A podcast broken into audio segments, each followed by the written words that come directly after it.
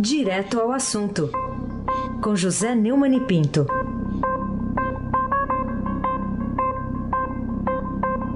Neumann, bom dia. Hoje é dia de dar bom dia mesmo, Raíssa Abac. Bom dia. Bom dia, Raíssa Abac, o craque. Bom, dia. dia especialmente para você, Carolina Ercolim, Tintim por Tintim. Bom dia em dia, que as mulheres brilharam lá no Supremo. Bom dia, Almirante Nelson. É, bom dia, Gustavo Lopes. Bom dia, Moacir Evangelista Biasi. Bom dia, Clã Bonfim, Emanuel, ainda, ainda acordando das emoções de ontem, Alice, Isadora. Aliás, emoções da madrugada de hoje. Bom dia, ouvinte da Rádio Eldorado, FM 107.3, Heisen, Abac. Tudo bem, você, Manuel, gravando podcast de madrugada, né? Sim, senhor. Juntos aí. Cumprindo o nosso dever. Tá lá no blog Estadão Notícias, podcasts. Você encontra lá no blog. A O gravação. calor da hora. Mas agora é ao vivo. Agora é ao vivo aqui. Bom, Neumann, metade da primeira página do Estadão de hoje é ocupada com uma foto da ministra do Supremo Tribunal Federal, Rosa Weber, dando uma gargalhada. A manchete está em letras brancas aqui no fundo da foto.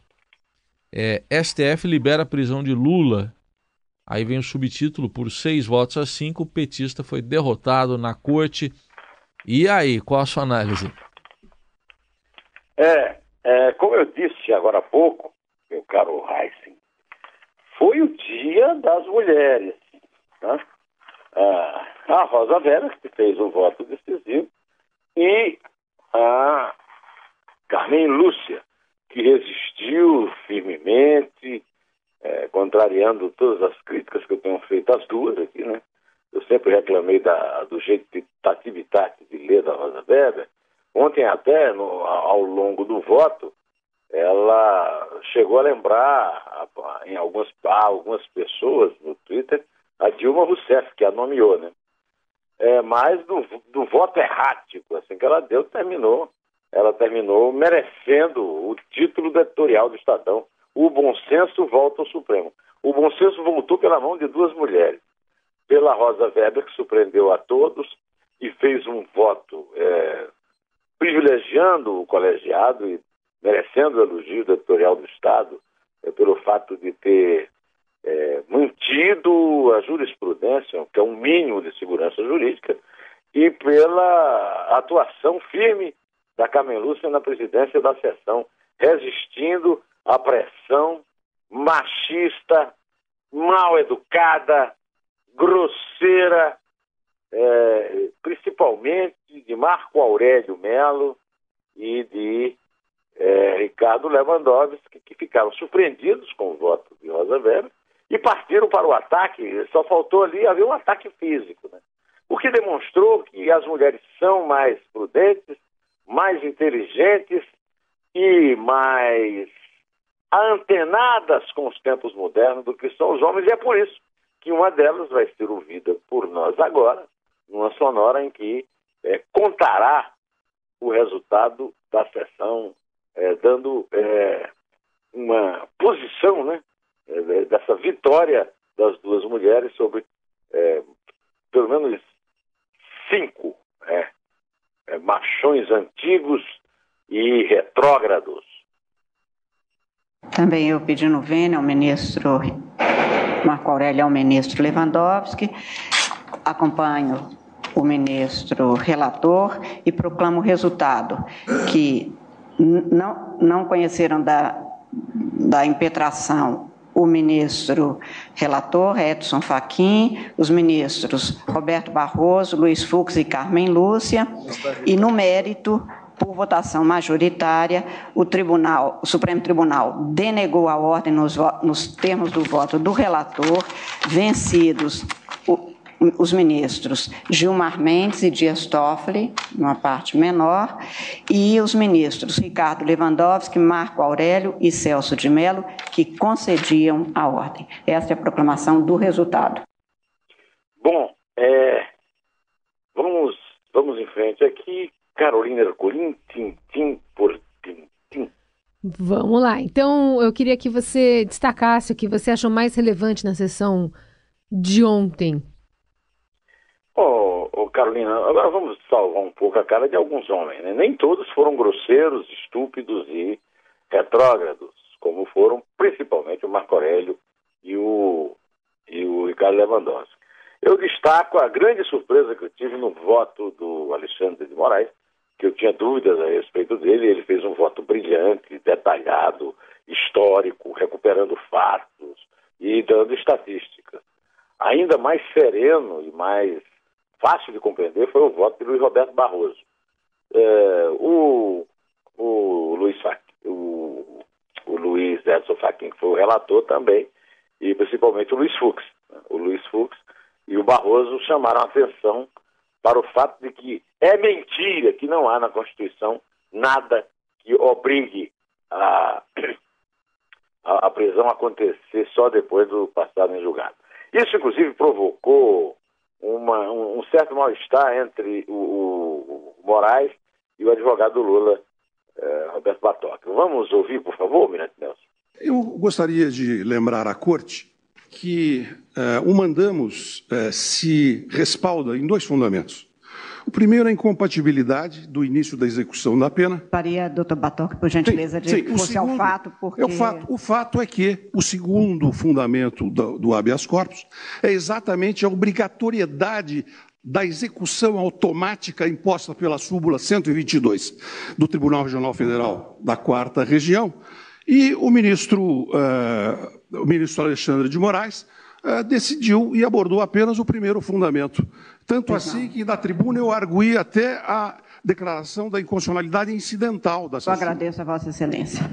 Presidente, é, talvez, é, talvez, o... talvez por o nobre advogado ter ficado conversando durante o voto, ele não tenha é, ouvido as duas, as duas é, colocações, é, uma vez que foi dito, e aqui repito, é, foi dito que os requisitos para possibilidade da prisão provisória são mais definitivos e maiores é, do que os requisitos para a prisão preventiva. Quando o último tribunal que pode, com cognição plena, analisar, retira é, a questão da presunção de inocência em relação à liberdade e, como foi dito, aponta culpabilidade, essa é a fundamentação, não a fundamentação maior Ficou é que claro, essa. Ministro. E súmulas, nós devemos lembrar, súmulas são condensamento do posicionamento interpretativo majoritário de um tribunal. Pois não, eu agradeço a Vossa Excelência, tinha ficado claro sim no voto de Vossa Excelência.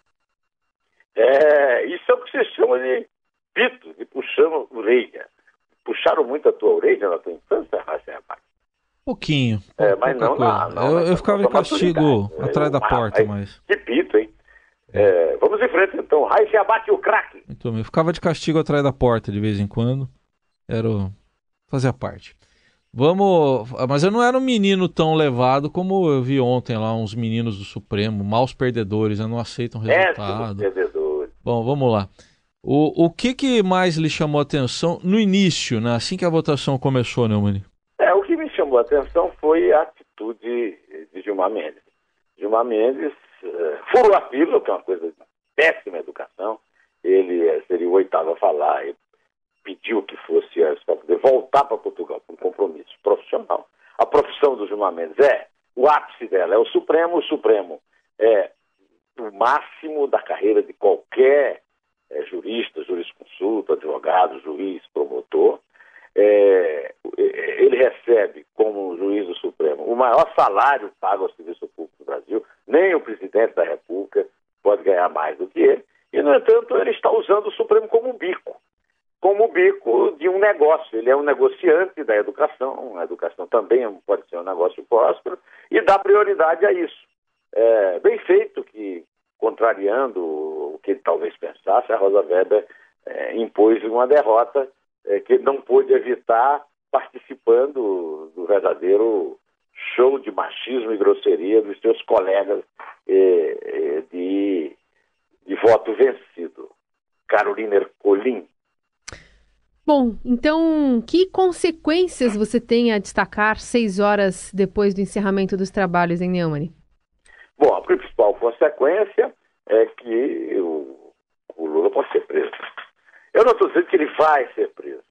Agora, há ainda alguns é, passos a serem dados. O primeiro é que, terça-feira, o, Tribunal Regional Federal da Quarta Região de Porto Alegre é, terá que dar a sua a decisão a respeito de novos embargos, de novos recursos, uh, o universo recursal, digamos assim, usando essa, essa, é, essa, essa, é, essa é, verdadeira agressão que é essa linguagem do juridiquês, é, mas temos aí algo a esperar. Eu também não, não considero que a prisão do Lula é uma, digamos assim, um objetivo, né, um, uma meta. Não. O que acontece é que o Lula não pode ser considerado melhor nem pior do que ninguém pelo fato de ter, ter sido presidente da República.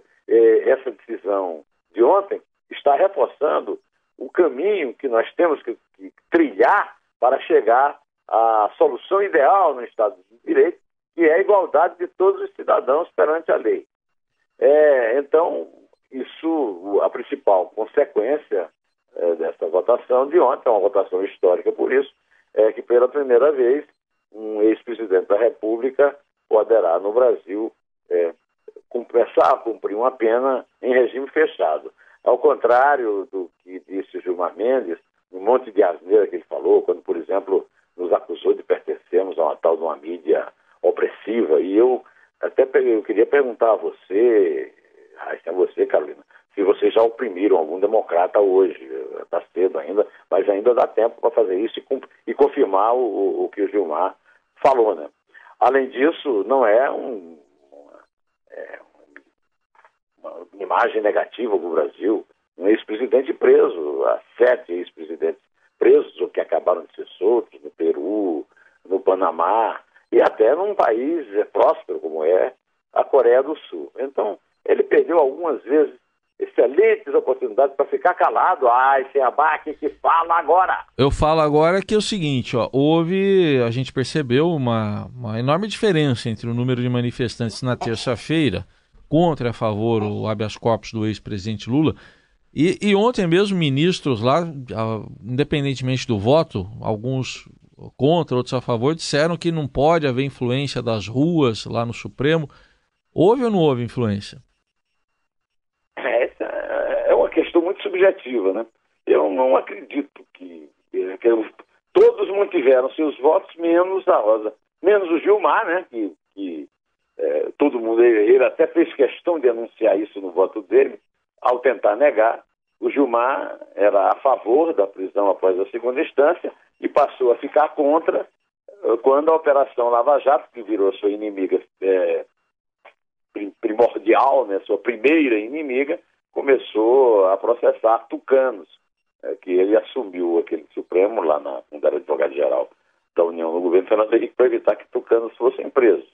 Ele tentou negar isso e com isso ele confirmou, porque ninguém se referiu a isso na entrevista e quando ele, e quando ele falou no, no, no seu voto, é, fez questão de dizer que outros motivos foram, mas não explicou quais motivos é que foram. Né? A verdade é que durante muito tempo se pregou a lenda urbana de que haveria uma resistência nas ruas. O presidente da CUT, Walter Freitas, disse no Palácio, por exemplo, eh, ainda no tempo da Dilma, que ele pegaria em armas eh, para defender a Dilma, e a Dilma foi deposta sem grandes eh, tremores. Né? Houve tremor de terra, mas não foi por causa disso. Né? Foi lá no México e repercutiu aqui. Né?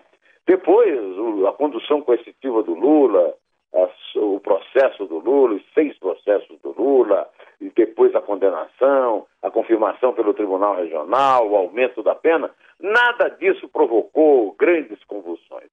E na terça-feira ficou clara essa distância abissal que existe hoje entre o PT, a esquerda, e as pessoas que querem que a, a lei seja cumprida, seja porque vai acabar, como diz o editorial do Estadão hoje, a, a principal é, consequência é, dessa votação histórica de ontem é que não tem mais esse negócio da ditadura, do casuísmo. Né?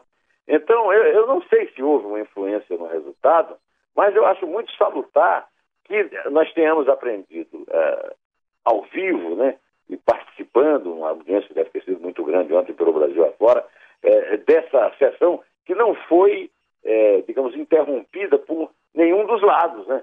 Inclusive, eu participei ontem de uma mesa redonda sobre o julgamento na Roda Viva, lá da TV Cultura, e o repórter que estava lá em Brasília registrou que não houve nenhum, nenhum acontecimento negativo é, lá na rua, né, lá na, na esplanada dos ministérios, onde se reuniram os dois lados em oposição. E, no fim, foi feita uma, uma enquete que demonstrou claramente essa diferença. 90% das pessoas que acompanhavam o programa apoiaram a negação do habeas corpus e somente 10, pouco por cento que não apoiaram. Carolina Ercolim Tintim por Tintim. Vamos falar então das declarações?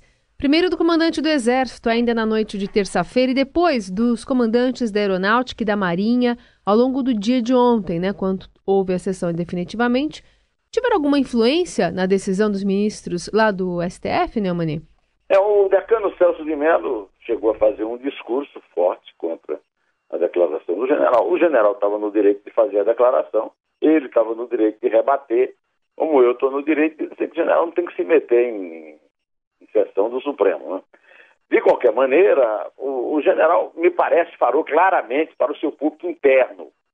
Talvez tenha passado um recadinho também para o Lula.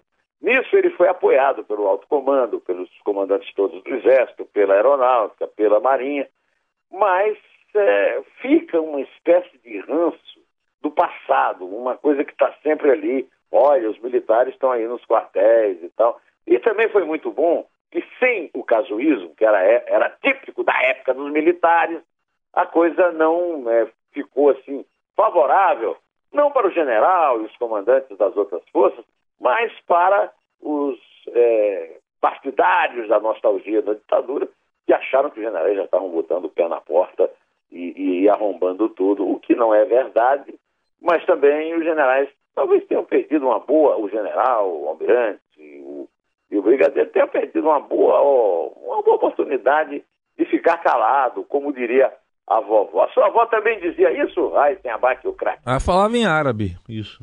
Em acho. árabe? É, eu acho. Mas você não lembra mais como é que é? Não, não, lembro, não lembro mais. Não, não dá. Mas vamos. Ó, ó, quando você falou almirante aqui, teve gente que ficou preocupada aqui no estúdio, mas tudo bem. É, não, é... nosso almirante, o almirante do pedalinho, é. atualmente o último discurso que ele tem é com o Flamengo. Ah, sim. Esse aí, ele vai se rebelar aqui. O, Neumann está na primeira página aqui do portal do Estadão que após o, o voto decisivo da ministra Rosa Weber, o ex-presidente Lula admitiu que está fora das eleições. Por que, que ele chegou a essa conclusão? É, ele chegou à conclusão que ele sabia que não ia haver mais como ele recuperar aqueles votos, uma vez que, dado o voto da Rosa Weber, se sabia que ia chegar a 5 a 5 e a a Carmen Lúcia votaria como votou, era o que se esperava dela. E isso realmente é, demonstra que houve, houve um acordão, houve uma tentativa de estancar isso aí, né? como disse o, o, o Romero Jucá, presidente do MDB de Temer, mas tudo ontem é, naufragou no voto da Rosa Weber. Isso com o apoio dos tucanos, através do, do Gilmar Mendes mas não através do Alexandre de Moraes, que quase foi candidato a governador de São Paulo, pelo menos pretendente a isso, é lá pelo PSDB, né? e isso interrompeu também uma espécie de caminhada do Dias Toffoli, é, que é a outra figura, é, pelo menos ele é educado, né? É, dessa, dessa pleia de, de votos vencidos, que ao longo da semana passada limpou a ficha de é, do, do Demóstenes Torres, né, o falso varão de Plutarco, que era despachante do bicheiro Carlinhos Cachoeira, mandou o Maluf para casa sem sequer um pedido médico nesse sentido, tudo para asfaltar a rampa do Lula à eleição. Agora, a perspectiva é que a Carmen Lúcia resista né, às pressões grosseiras de eh, Lewandowski, Gilmar Mendes e, e Marco Aurélio Mello e não convoca a votação pode alterar a jurisprudência do Supremo, que foi confirmada pelo voto de, de Rosa Weber ontem. Né? E se isso acontecer, só em setembro, quando o Dias Toffoli assumirá a presidência, que essa votação poderá ser feita. E aí, se o Lula for preso, ele não terá tido tempo de fazer campanha, porque ninguém faz, faz campanha nem na prisão fechada, nem numa prisão domiciliar. Então, a verdade é que a ficha suja dele também foi, de certa forma, reafirmada. Não há muito a ver o direito penal e o eleitoral, mas a decisão de ontem influiu, deixando claro que a ficha dele não poderá ser lavada. Carolina Herculin, tim por tim Neumani, quais os efeitos que o voto decisivo da ministra Rosa Weber e o resultado final da votação podem ter sobre o futuro do combate à corrupção pela justiça de primeiro e segundo graus em geral e, no caso específico da Operação Lava Jato? É, a Operação Lava Jato corria e corre ainda o risco de afundar no momento em que acabar com uh, a possibilidade de se prender alguém após a segunda instância. Essa possibilidade não foi afastada, até porque a Rosa Weber deixou claro no voto dela, se houve alguma coisa clara naquele voto, de qualquer maneira, um voto positivo, um voto para o bem, né? É que ela, a, a, posição dela em relação a isso é uma posição contra o voto em segunda instância, e isso, na hora que for posto em votação, nós veremos na prática, porque essas coisas, como ela deixou claro antes, sempre podem acontecer ou não acontecer. De qualquer maneira, é, pelo que aconteceu ontem, a votação de ontem também salvou a Operação Lava Jato as outras operações nesse sentido e, sobretudo, o avanço do combate à corrupção e do fim da impunidade no Brasil, que é o que faz a opinião pública apoiar com tanta veemência essas operações. Eu quero lembrar que na Operação Lava Jato ainda há sentenças importantes sobre o Lula. Por exemplo, está para ser julgado por Sérgio Moro o seu processo no sítio de Santa Bárbara, que há agora, será mil e-mails do Marcelo Odebrecht que podem agravar a situação dele e que podem produzir uma pena até maior do que a que ele teve e que, e que foi confirmada mais uma vez ontem com a negação do habeas corpus. E por falar em habeas corpus, eu me lembrei de um samba maravilhoso, um samba canção do, do gênio Noel Rosa, é, cantado por outro gênio da música popular brasileira, o habeas corpus, de Noel Rosa com Chico Buarque de Holanda, que é o meu pedido ao almirante Nelson. No tribunal da minha consciência. O teu crime não tem apelação. Debalde tu alegas inocência, mas não terás minha absolvição. Os autos do processo da agonia que me causaste em troca ao bem que fiz correram lá naquela pretoria, na qual o coração foi o juiz. Tu tens as agravantes da surpresa, também as da premeditação. Mas na minha alma tu não ficas presa, porque o teu caso é caso de expulsão. Boa. Eita, será que esse samba foi composto ontem? Agora, mas de madrugada. Foi de madrugada. Nessa madrugada, enquanto o, foi. o, o Emanuel me entrevistava? Foi, foi música de ocasião, foi feita agora de madrugada. Igual aquela lá do, do, do Barroso com o Gilmar. Agora, foi agora de madrugada. O Barroso não deu a mão na letra lá do Noel, né? Isso. É. Carolina, você quer Você não quer cantar, você quer contar, né? É mais seguro. Vamos lá. É três. É dois. É um. Em pé. Minha absolvição. Os autos do processo da agonia que me causaste em troca ao bem que fiz correram lá naquela pretoria na qual o coração foi o juiz.